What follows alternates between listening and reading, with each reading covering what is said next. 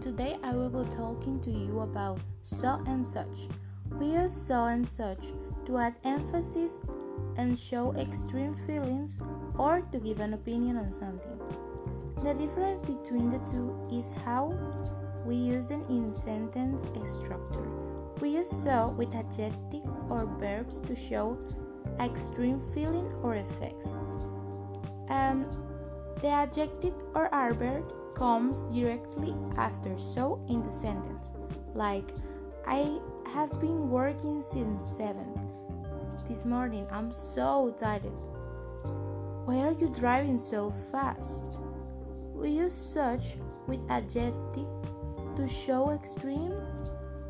Such is followed by an adjective plus a noun.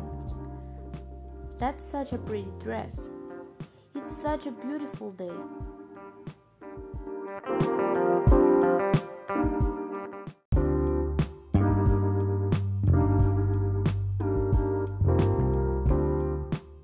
Now, I will be talking about the word wish. Wish have several uses, all of them related to the expression of wishes of different kinds. There are times when we need to talk about unlikely things we strongly desire and future possibilities. We can use wish with past simple when we imagine something improbable or impossible but that we would like to be true, we use this structure. It is the most common use of wish and is interchangeable with if only. I wish I had more money. I wish you didn't have to work tomorrow. We can also use which with could. Wish. I wish I could speak German. I wish I could play the violin like that. We can use wish with would.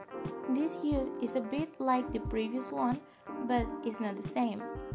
We use this structure to spread that something, usually the behavior of other people, is bothering us and we would like it to change. It can also be used over time. I wish you would listen to me. I wish you wouldn't you will smoke a bit less. I wish you wouldn't shoot so much.